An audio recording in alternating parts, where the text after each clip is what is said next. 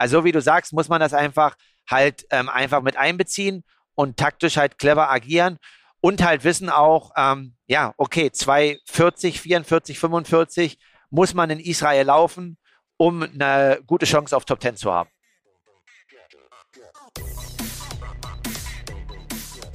Ja, hi, Aloha Konrad. Das ist, äh, wir hatten ja schon mal einen Live-Podcast aus dem Auto mit Markus Tomschke, der kam ganz gut an. Jetzt haben wir den Live-Podcast vom Flughafen in Lissabon und du bist im Büro. Ich muss auf alle Fälle sagen, ihr hattet damals das richtige Gespür. Ähm, Lissabon und alles, was westlich von Lissabon ist, ist so ein bisschen wie das neue Mallorca oder war es auch schon früher. Lieber schön in den Osten Portugals, wo man noch selber Apfelsinen pflücken kann im Hinterland und es nicht so crowded ist. Aloha Kalle, ja, also erstmal herzlichen Glückwunsch, dass du am Flughafen der ordentliche Deutsche bist und drei Stunden vor Abreise schon mal eingecheckt hast. So haben wir einen kleinen Zeitslot gefunden, um heute noch zu talken, weil die Woche ist dicht bei mir und bei dir auch. Und yes, wir können auswerten. Du bist in Portugal, du hast es gesagt, auf der, naja, sagen wir mal, zivilisierten Seite. Die unzivilisierte gefällt mir auch besser. Aber ja, Mai, du hattest ein schönes Rennen und Lissabon an sich ist ja auch sehr schön. Ja, genau. Nee, also so viel habe ich davon auch nicht mitbekommen. Was man halt sagen muss, ist halt, dass, ja, also ich kenne ja Montegordo und auch was du sagst, halt äh, den Osten Portugals, wo man halt ins Hinterland fährt und auch noch den Kutschwagen sieht. Das ist hier weit entfernt. Also Tourismus ist auf alle Fälle hier sehr, sehr stark und ist dann auch ein bisschen stressig immer ähm, nach dem Wettkampf und vielleicht auch vorher. Und wenn dann halt 6000 Triathleten einfliegen, ähm, ja, wird es halt noch mal krasser. Und also erstmal, ja, ein sehr, sehr empfehlenswertes Event an sich von der Kultur und vom Rennen und auch von der Organisation. Da leistet Ironman halt wirklich ähm, eine mega Leistung. Was man aber sagen muss, ist, ähm, ich bin absoluter Fan von Ironman-Events. Die haben einen hohen Standard und ich befürworte die auch immer. Was ich aber ganz klar nicht befürworte, ist, ähm, was man früher oder vor zwei, drei Jahren nicht gemacht hat. Äh, jetzt vielleicht aus kostentechnischen Gründen macht, weiß ich nicht. Die beiden Events halt an einen Tag runterzuruppen. Ne? Also früher war halt irgendwie, also in Vichy gab es das mal 73, Samstag, Sonntag Ironman. Und ähm, dass du halt dann quasi 6000 Leute auf zwei Tage hast. Und ähm, ja, klar ist das mit Kosten auch verbunden. Die Helfer müssen zwei Tage helfen. Das ist mir aus Veranstalter-Sicht schon klar. Aber einen 73 und einen Ironman mit einer Stunde Unterschied halt zu starten und alle über die gleiche 90 Kilometer Radrunde zu jagen. Also mich als Profi trifft es halt nicht so hart. Ne? Also in diesem Rennen, wir kommen später noch zu Israel. In Israel trifft die Profis auch hart. Das hat mir Rasmus gestern gesagt. Ähm, aber als Amateur weiß ich halt nicht. Ich glaube halt, wenn man das als Zweitages-Event weiterhin veranstaltet, wäre das schon cooler. Die, äh, da bin ich deiner Meinung, Kalle, weil wenn man sich die Bilder noch aus Italy anguckt, die du da äh, mal geteilt hast, wo das eben auch so war, äh, alles an einem Tag, damals noch wetterbedingt als Notlösung, aber das war halt wirklich dann äh, eine RFT, ja, ein schöner gemeinsamer Ausflug auf der Radstrecke und danach rennt jeder für sich. Das ist ja nicht so richtig das, was die meisten gebucht haben, wenn sie einen 73 oder einen Ironman buchen. Ähm, da will man ja schon so oldschool den Wettkampf machen, dass man auch eine Chance hat, seinen Abstand zum Vordermann zu halten. Das kann man ja den Athleten nun gar nicht mehr vorwerfen, wenn du sagst, es sind bis zu 6000 Leute gleichzeitig auf einer 90-Kilometer-Runde. Ja, da kann man die ganz einfache Mathematik nehmen und gucken, wie viel Abstand, wie viel Fahrräder, wie viel Fläche. Und dann habe ich ja ein bisschen ähm, Videomaterial gesehen äh, aus Portugal. Es war jetzt auch nicht so, dass das alles dreispurige Straßen waren. Nee, also genau. Und das, was du halt sagst, also, ähm, also erstmal der Bedarf ist ja da, das ist ja schön, unsere Zielgruppe wächst, also es ist unglaublich, wie viele Leute Triathlon machen. Also das äh, war mir oder ist mir manchmal selber nicht bewusst, aber ähm, irgendwie ja gefühlt, jeder hat jetzt so ein Aerobike und ähm, der Markt ist da und auch der Bedarf an Rennen und der wird ja auch irgendwie gerecht, aber trotzdem glaube ich halt aus Veranstaltersicht ähm, und auch aus Athletensicht, dass die Leute ja schon auch viel für dieses Event oder Happening bezahlen oder auch bezahlen müssen und dass es dann halt auch einfach gerecht wäre, wenn sie halt auch ein eigenes Rennen bekommen halt, ne? Und das halt nicht alles, also quasi der 73 ist diesmal halt eine Stunde vorm Ironman gestartet und ähm, ja auch als, als, sag ich mal, sehr, sehr guter AK-Athlet schwimmst du ja dann in die langsamsten 73er rein, überholst die auf dem Fahrrad berg hoch und so weiter. ähm, drei Verpflegungsstationen mit 3000 Athleten auf der, nee, mit 6000 Athleten dann teilweise auf der Strecke auf dem Rad auf 90 Kilometer. Ist ja auch so ein Thema, was wir immer wieder besprochen haben. Wird dann auch kritisch, weil alle wollen ja was trinken und nicht nur der eine. Und ja, also es ist einfach nur ein Verbesserungsvorschlag von meiner Seite. Nenn du es mal Verbesserungsvorschlag. Ich würde es mal ähm, aus meiner Sicht äh, kritisch sehen, weil das ist wirklich, da kommst du in einen Bereich rein, wo die Qualität der Events drunter leidet. Und am Ende werden Ergebnisse verzerrt. Und naja, äh, du kannst ja gleich mal, ähm, wir ziehen es mal kurz vor, weil du es schon angeteasert hast. Du hast mit Rasmus schon über Israel gesprochen. Da droht ein ähnliches Szenario, weil auch alles an einem Tag stattfindet und ineinander läuft. Na, es ist jetzt so, dass ähm, ich natürlich brenne für Israel und auf alle Fälle noch einen Ironman machen will. Ähm, ich habe auch eine neue geheime Seite, da kann man Startlisten vorher sehen, weil Ironman hat das ja abgeschafft. Die verrate ich demnächst mal, hatte mir Rasmus verraten. Das ist richtig geil. Dabei bist du immer up to date. Ähm, also Israel wird halt auf alle Fälle sehr, sehr stark besetzt sein und das ist auch richtig, sich mit den Leuten zu messen. Aber er hat sich irgendwie, das hatte ich gar nicht gemacht und es war cool gestern, dass wir essen waren, ähm, auseinandergesetzt mit dem Zeitplan. Und der Ironman startet halt nach dem 73, nee, quasi vorher, genau, ähm, eine Stunde vorher, also andersrum als in Portugal, weil das Profifeld dann halt vorher weg ist. Aber er meinte halt vor allem, was er halt kritisch sieht, ist dann, wenn es dann in die finale Phase geht bei den Profis, also die zweite Radrunde ist halt dann voll mit 73 Athleten. Und ähm, was er halt auch noch angemerkt hat, ist, dass man als Profi ja irgendwie den Vorteil hat oder was auch schön ist, dass wenn man auf die Laufstrecke geht, dass es an den Verpflegungsstationen noch nicht so schnell ist und ja, mittlerweile wissen wir ja, dass im Ironman auch 3,45 vorne an der Spitze gelaufen wird.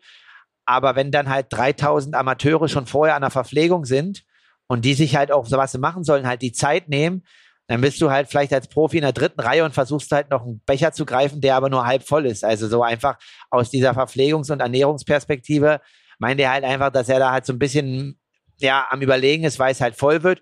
Und was wir vielleicht noch in den Show Notes ja bringen können, ist quasi die altbekannte Windschatten-Thematik. Also ich habe den Podcast noch nie gehört, aber den höre ich mir wahrscheinlich an. Also ähm, Joe Skipper hatte die gleiche Idee wie wir, macht auch einen wöchentlichen Podcast, hat, glaube ich, fast genauso angefangen und redet halt über Kona, Windschatten-Thematik, Motorräder und so weiter und entscheidet sich halt bewusst deswegen nicht für Israel. Weil er dort ähnliches erwartet. Ja, ich habe es mir angeguckt. Er hat es auch mit ein bisschen Video-Footage unterlegt, ähm, den Podcast. Ähm, wir teilen den Link, das ist ein YouTube-Link, das ist, glaube ich, relativ spannend. Ähm, da zeigt er diverse Szenen, wo halt wirklich um den führenden Sam Laidlow vier, fünf Motorräder rumfahren. Du siehst dann vom Kamerabild her, ähm, dass sie auf jeden Fall so weit vor ihm fahren, dass der Windschatten des Motorrades, der ja so V-förmig weggeht von dem Motorrad, dass er auf jeden Fall auch in die Athletenrichtung abstrahlt und man sieht doch tendenziell, ohne ihm das jetzt vorzuwerfen, weil das würde jeder instinktiv machen, dass er auch ein Stück zur Richtung Straßenmitte dann fährt, um, um quasi dann so den Sog noch mitzunehmen. Das macht aber ein Eden instinktiv genauso. Und alle Szenen, die du da siehst, sind halt kritisch mit diesen Motorrädern.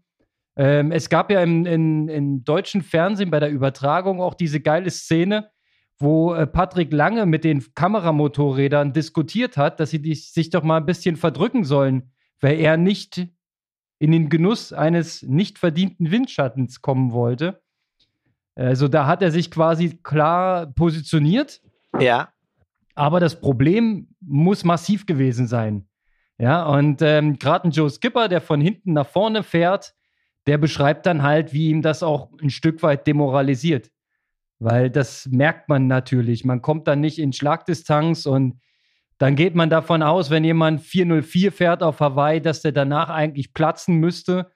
Aber offensichtlich hat er so viel Energie gesaved, dass er nicht platzt. Und naja, so eine Gedankenspiele kommen da halt auf. Und das ist halt irgendwie unangenehm, ja. Ist ein Beigeschmack. Ja, also genau, und das muss man halt einfach schauen. Also du kannst das Video auch nochmal zu Ende schauen. Hinten kommt noch jemand, der ähm, da ein bisschen mit Aerodynamik, eine wissenschaftliche Arbeit, welche Konstellationen von Motorrädern auch hinter dem Führenden was anrichtet. Ähm, ist ein ewiges Thema, was man diskutieren muss, aber ähm, mein Trainer, ich hatte die Rücksprache noch nicht und ist eigentlich gestern Abend erst die Idee bisschen so gekommen mit Rasmus am Armbrutstisch, weil das ja auch ein sehr starker Athlet auf dem Rad. Da können wir auch nochmal jetzt über das Rennen an sich sprechen, was er halt vorne leisten musste. Auch in Portugal beim 73 ähm, war da sehr transparent. Ähm, aber ja, also ich habe ja 2021 äh, in Frankfurt gesagt, ja, mit den ganzen Einflüssen muss ich meine Rennen halt vielleicht auch anders wählen. Und ähm, ich glaube, ja, Daniel wird heute Abend nicht erfreut sein über das Gespräch mit der Planung, aber vielleicht muss ich halt auch in Richtung Arizona schauen, weil, wie man halt, wie wir halt wissen, ist ähm, das nicht möglich, so viel Schütze abzufeuern auf Ironman-Distanz.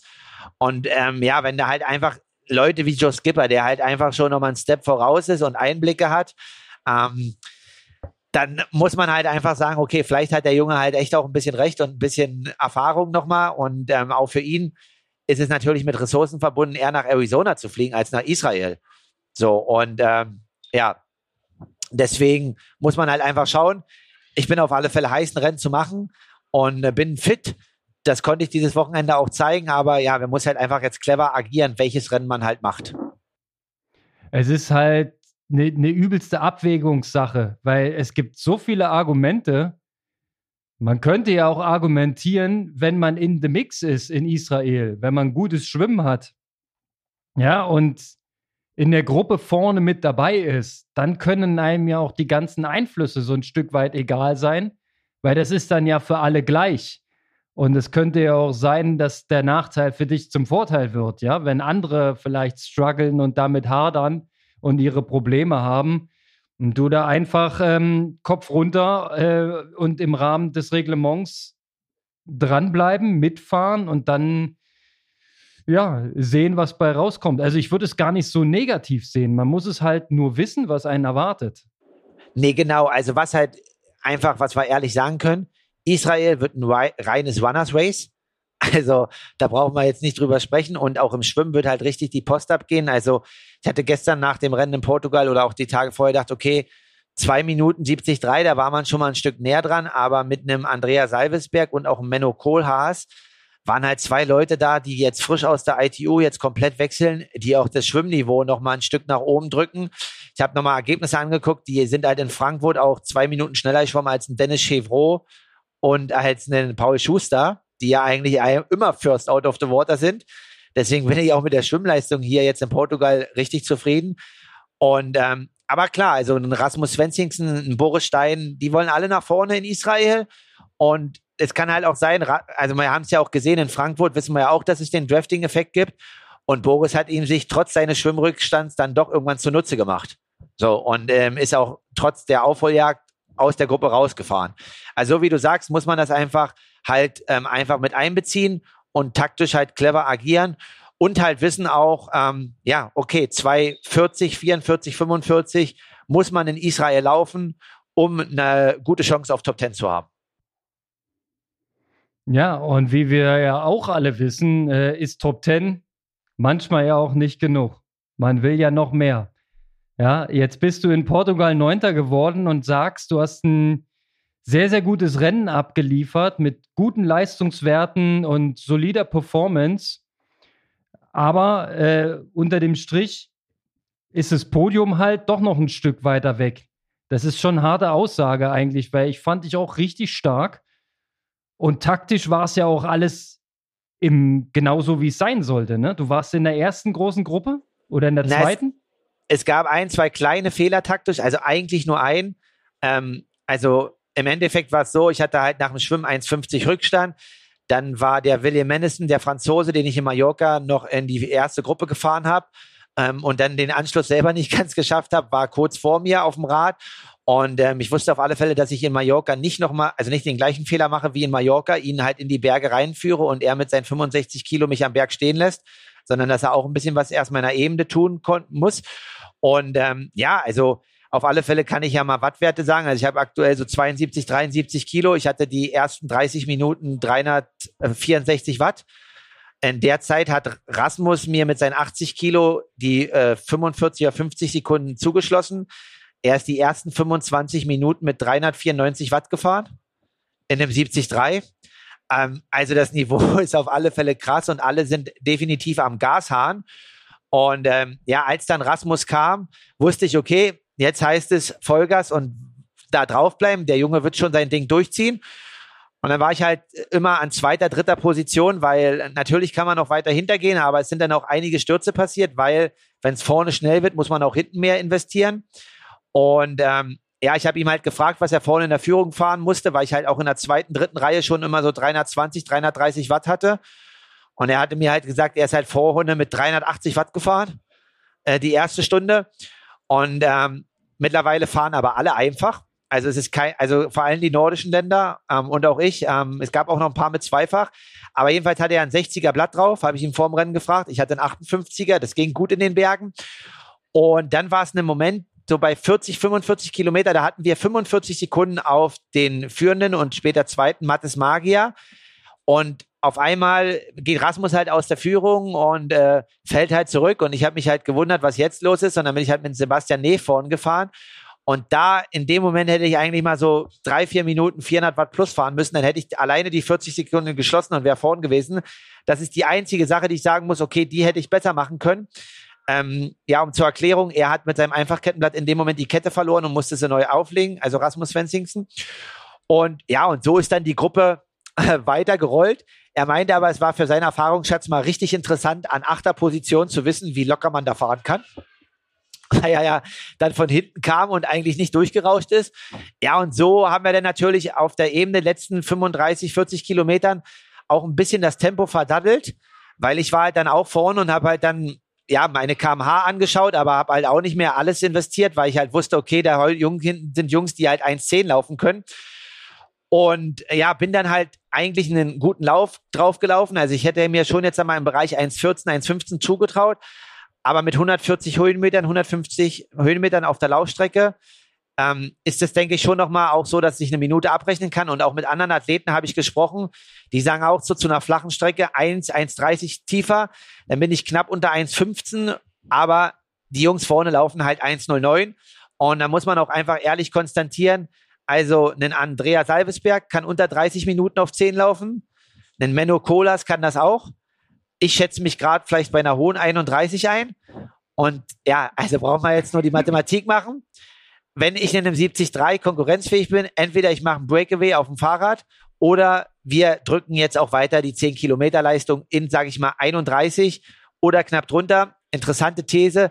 Paul Schmidt hat mal gesagt, unter 31 fängt Talent an. Das haben aktuell im Triathlon ganz schön viele. Ja, Mann, und wenn du dann nochmal da ganz oben guckst, ne, dann hast du noch einen Blumenfeld, der mit einer 5 Kilometer Straßenleistung von 13,23 um die Ecke kommt ähm, und auch mehrfach schon deutlich unter 30 gelaufen ist. Das ist natürlich jetzt dann die Benchmark die am oberen Ende. Das ist natürlich krass, ja, wenn man so einen Speed hat in der Unterdistanz, ähm, ja, dann ist man ja als, als Normal-Triathlet, wäre man vielleicht bis vor drei Jahren gut bei den Leuten gewesen mit 1,14, 1,15 im Halbmarathon. Da hast du auf jeden Fall einen Podiumskandidaten gehabt. Aber das Niveau ist so gestiegen und man muss leider zugeben, es sind, es ist nicht nur die Spitze schneller geworden, es sind unheimlich viele Jungs, Mädels auch, aber vor allem die Jungs, die wahnsinnig schnell geworden sind. Also, dass man in einem normalen 70-3-Rennen, so wie es jetzt in Portugal war, dass man da drei Leute im Bereich 1,10 auf dem Halbmarathon hat. Unglaublich. Und dass die ganze Top 10 eigentlich unter 1,15 rennt. Ja, das ist hart. Das ist immer ein richtig harter Call. Ne? Also, auf dem Ironman, gut, da gelten dann nochmal andere Gesetze. Da hat man vielleicht dann nochmal irgendwie andere Instrumente in der Hand. Aber so das, das Basistempo ist schon ist mega brutal. Ja, also ich gebe auch ehrlich zu, ich habe mir dann natürlich auch Strava-Daten angeguckt und ich fand meine Einheiten auch gut. Also 10 mal 1000 gekoppelt in 3,25. Ähm, ist auch eine Einheit, die auf das Niveau schließen lässt, was ich abrufen konnte. Und deswegen bin ich halt auch zufrieden mit dem Rennen, weil ich das zeigen konnte. Aber ja, Rasmus läuft halt auch ähm, Koppellauf, 290 Watt auf dem Fahrrad, äh, zwei Stunden und dann halt eine 10 Kilometer in 32,30, kurze Pause und dann nochmal einen Fünfer in 16,0. ja, und ähm, das soll jetzt gar nicht negativ klingen, aber das ist für mich reine Ökonomisierung, so wie es halt aussieht bei ihm und deswegen muss jetzt einfach nochmal der nächste Schritt gemacht werden. Also ich bin eigentlich froh zu sehen, was in fünf Wochen ging, wie weit wir gekommen sind. Aber klar, also müssen wir auf alle Fälle da dranbleiben und nochmal ein bisschen weiter am Gas drehen, um in die Richtung halt zu gehen. Wenn man halt im 73 mal vorn dabei sein möchte. Oder wieder. Kalle, ich habe mal zwischendurch den Taschenrechner bemüht und mal ähm, deine und Rasmus seine erste halbe Stunde in Watt pro Kilo gerechnet. Du brauchst dich da nicht verstecken. Bei dir komme ich auf 5,0, bei ihm auf 4,9. Also äh, die erste halbe Stunde, die hat es definitiv in sich. Mit 5 Watt pro Kilo ähm, bist du mega, mega gut dabei. Ja, es ist ähm, am Ende ist es die Frage der Gesamtaufteilung der Leistung. Ne? Du hast natürlich ein gewisses Investment beim Schwimmen zu tätigen, um da in der richtigen Gruppe zu sein. Und dann kommt diese erste halbe Stunde. Ja, dann stelle ich mir vor, dann ist natürlich das dritte Streichholz schon am Brennen. Ja, und die Frage ist, wie viele verbleiben dir bei einer 70-3? Ich, ich, das, das sehr, sehr positive, muss ich dir auch sagen, fand ich, du hast dich äh, gezeigt, du warst vorne, ich habe dich im Ticker vorne gesehen Du bist auf Position 2 vom Rad runter. Was in dem zweiten Wechsel passiert ist, musst du mir nochmal erklären, weil du bist dann irgendwie als Zehnter raus.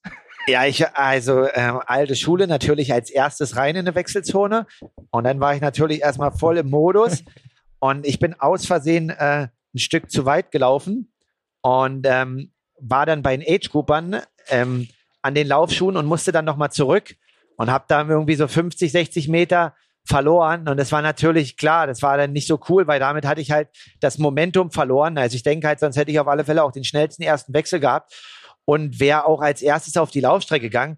Und dann natürlich, vielleicht gehen da nochmal 20, 30, 40 Sekunden schneller. Einfach mit dem Moment oder vielleicht lass es auch eine Minute 30 sein, aber ich wäre gestern keine 1, ich wäre keine 1,10 gelaufen, da brauchen wir nicht drüber diskutieren. Nee, das ist, das ist wohl wahr. Ähm, worüber wir noch diskutieren können, ist jetzt dein Weg zur nächsten Langdistanz. Ähm, ich habe vorhin schon rausgehört, es ist jetzt nicht aus deiner Sicht nicht hundertprozentig Israel. Es, du hast Arizona in den Mund genommen. Egal welche Langdistanz, auf jeden Fall wird es eine Langdistanz. So, und jetzt ist meine Frage, was wird jetzt noch gefeilt und wie lange brauchst du eigentlich zur Recovery nach dem 73? Also mir geht es eigentlich aktuell gut nach dem 73 und ich fühle mich jetzt auch gar nicht so müde, also jetzt ein, zwei Tage und dann, ja, fangen wir am Mittwoch schon an, also es stehen noch zwei lange Läufe an, die wir irgendwie unterbringen müssen und ähm, der 73 war schon auch gut vorbereitet mit gut schnellen Sachen, aber wir haben jetzt auch in den letzten Wochen nicht am Umfang irgendwie gespart. Deswegen denke ich, sind wir da auf einem guten Weg. Ja, das, äh, was jetzt genau kommt, muss ich nachher mal mit dem Trainer noch in Ruhe besprechen.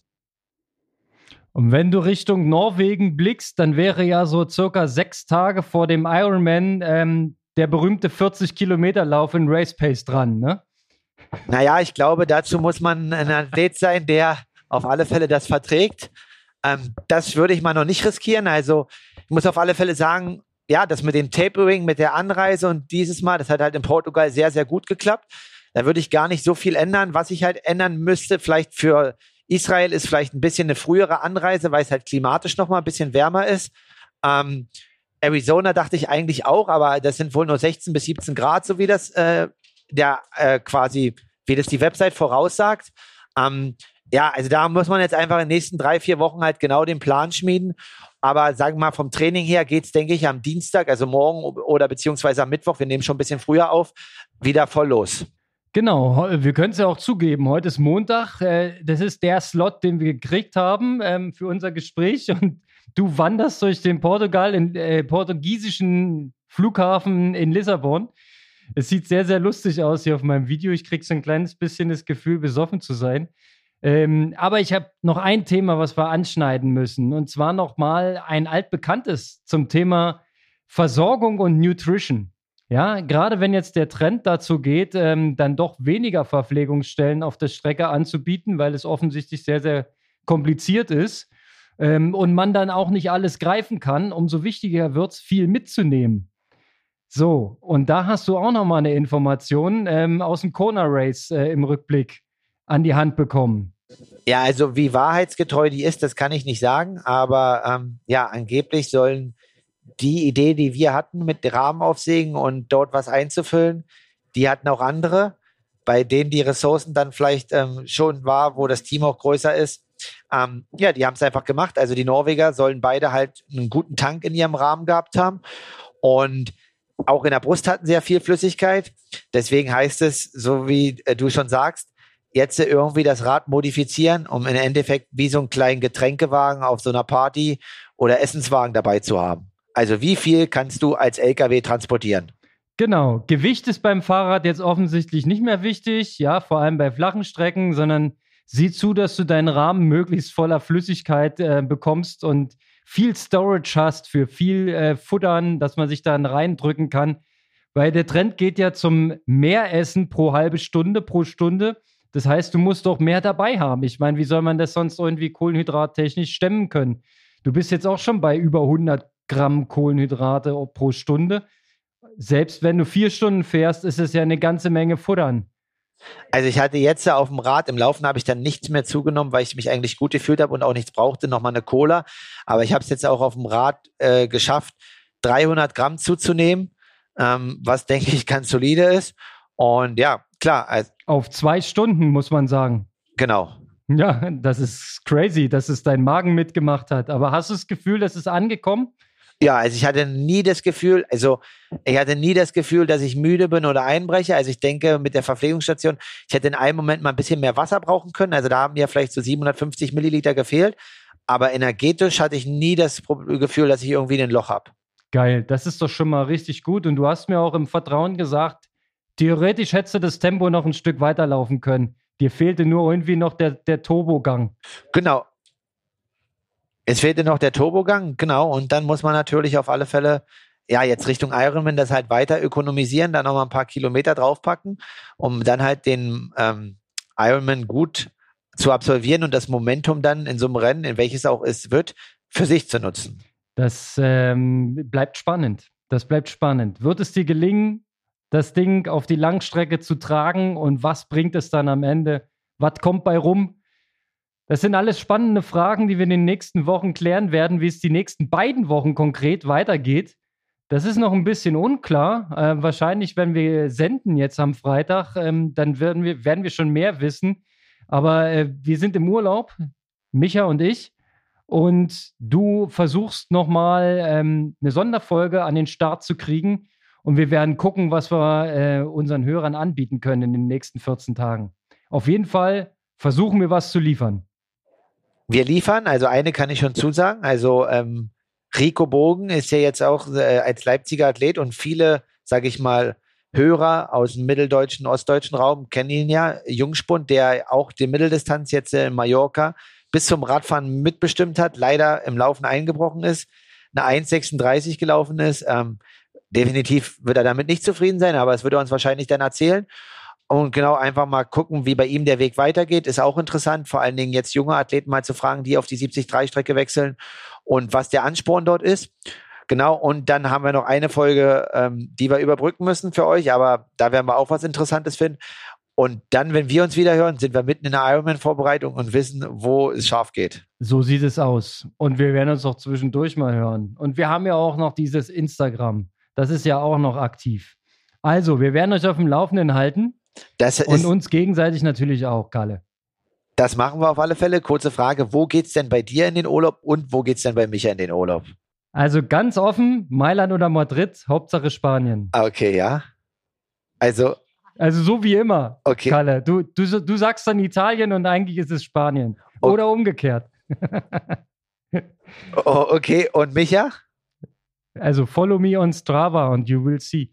Ähm, Micha versucht mal den Breakaway Richtung Dominikanische Republik. Oh, ein Überseeflug. Da ist auf alle Fälle gut Zeitdelay. Die Internetleitung würde auf alle Fälle gut sein. Ja. Aber ja, Zeitverschiebung wäre da. Bisschen Zeitverschiebung und man muss zugute halten, ähm, eine solche Reise hat er das letzte Mal, glaube ich, vor acht Jahren gemacht oder so. Ich hoffe, er kann mal ein bisschen abschalten. Gönnen wir es ihm. Gen muss auch sein. Work-Life-Balance, you know? Ja, ihr habt auf alle Fälle gut durchgezogen und deswegen ist jetzt auch mal zwei Wochen Urlaub ganz gut. Und äh, ja, dann freuen wir uns auf unsere Hörer. Äh, danke auf alle Fälle auch noch äh, für das Anfeuern an der Strecke. Ich weiß jetzt nicht, wer du warst. Ähm, sorry, dass wir uns im Nachhinein nicht getroffen haben, aber bei einem 73 in Portugal irgendwie Aloha Kalle Rufe zu hören, motiviert auf alle Fälle, auch wenn man jetzt nicht ganz auf dem Podium ist. Aber ja, sonst kriegen wir ja auch viel Feedback und ähm, ja, gerne auch weiter Input. Macht Spaß mit euch. Das ist mega. Klingt geil. Aloha Kalle. Bis dann, Konrad. Ciao.